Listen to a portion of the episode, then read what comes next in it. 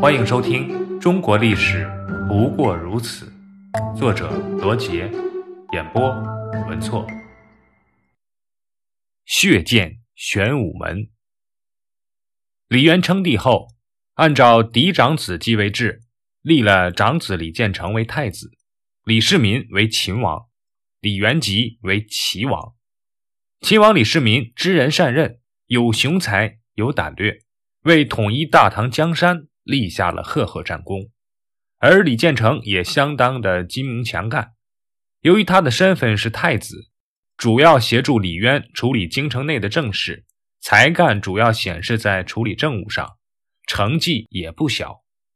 这两个人都有继位的资历和能力，奈何生在帝王家，在绝对的权力面前，手足亲情就显得那么的不值一提。这就有了李建成和李元吉联手。两度谋害李世民的故事。武德七年（公元624年）七月的一天，李渊为了缓和儿子们之间的矛盾，带上了李建成、李世民、李元吉三兄弟去南城狩猎。狩猎的时候，开展了一个有奖竞赛。李渊命他的三个儿子骑快马射靶决胜负。恰好李建成手里有一匹烈马，这匹马又肥又壮，性格暴戾。连蹦带跳，马善被人骑，这话到这儿算作废了。李建成把烈马牵到了李世民的跟前，先跟弟弟戴高帽，说：“你骑术最好，这样膘肥体壮的马匹只配你来骑。”李世民也没有多想，骑上马就去追路。骑了没几步，马便失了前蹄，突然扑倒，把李世民摔出数步之远。他爬起来再骑上马，不料马又扑倒。反复三次，李世民这才琢磨过味儿来，这分明是太子设计我呀！李世民怒气冲冲地对身边的宇文士及说：“太子想用这匹马来害我，可生死有命，怎么能害死我呢？”李建成听到了这个话，就让嫔妃向李渊进谗言说：“秦王自称自己有天命，当为天下之主，岂有滥杀之理？”同样的话，换个说法。意思就大不相同了。李建成希望李渊以谋反罪置李世民于死地。果然，李渊大怒，召李世民来见，厉声责备说：“天子自有天命，不能强求，你何必这么急呢？”李世民赶紧脱冠，连连叩头，请求李渊把自己交付法司调查。恰在这个时候，有司报告突厥入侵，李渊才免了李世民的罪过。和他一起商量该如何攻打突厥，这事儿就算一笔划过去了。烈马事件，李世民逃过一劫，他万万没想到，更为惊心动魄的谋杀还在后面。武德九年（公元626年）六月初一的夜晚，气氛阴森压抑。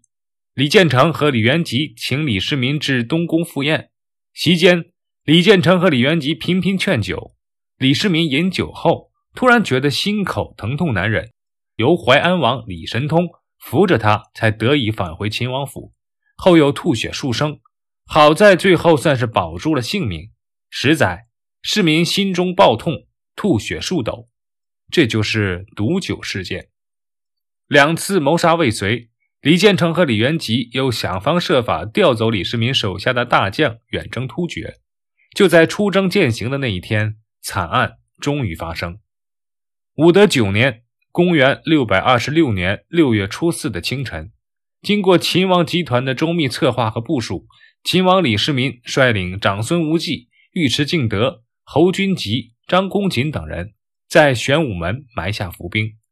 李建成和李元吉从玄武门进宫去面见父皇李渊，到了灵湖殿，发现殿周围人马闪动，感觉情况不妙。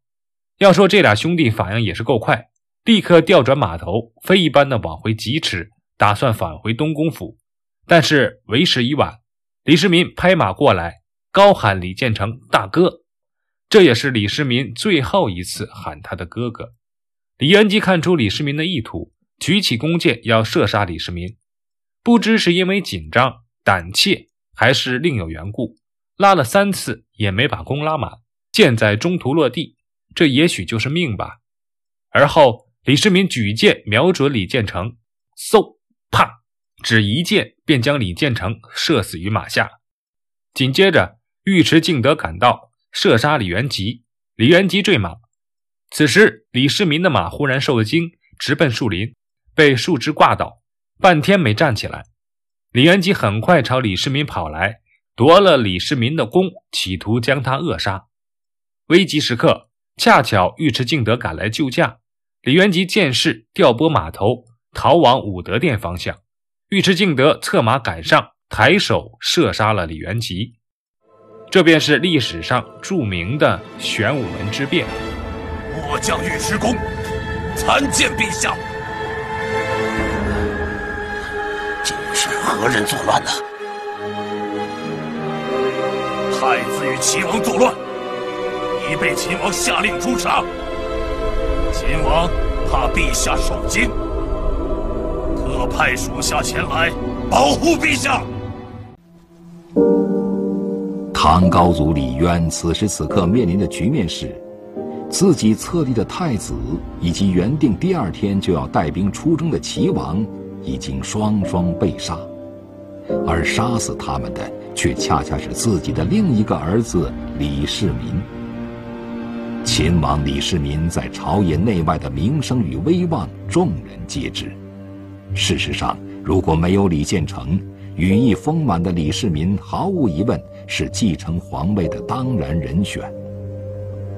如今，李建成已死，李渊的嫡子只剩下了李世民一人。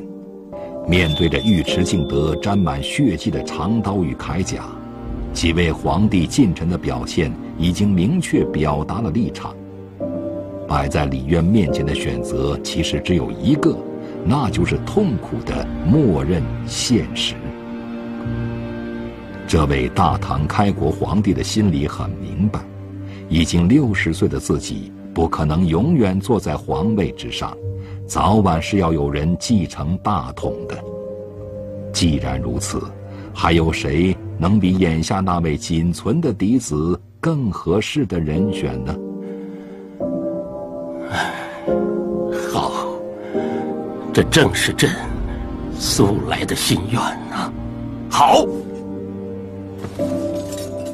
那就请皇上下旨吧。传令，各军一律听命秦王，以免东宫继续作乱。事后，李世民跪在地上，脸庞紧贴着父亲的胸膛，泣不成声，长久痛哭。他终于获得了皇位，终于执掌了朝政国事，而得到这一切所付出的代价又是何其的巨大！他忽然感到无比的空虚和悲痛。他为他的父亲哭泣，为他的兄弟哭泣，同时也在为自己哭泣。档案三十九，玄武门。唐初的玄武门是长安太极宫城的北门，是保卫皇宫的禁卫军驻扎重地，也是出入内宫的必经之地。而太极宫是唐初的政治中心。唐高祖李渊和太宗李世民统治时期，主要在这里活动。太极宫的北门是玄武门，而南门是正门，又叫承天门。它正对长安城的中轴线天街和朱雀大街。门外与皇城之间是一个宽达四百四十米的广场。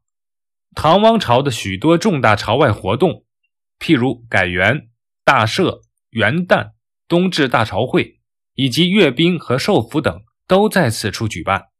每当这时，皇帝都是登上承天门，文武百官群集广场，场面非常雄伟壮观。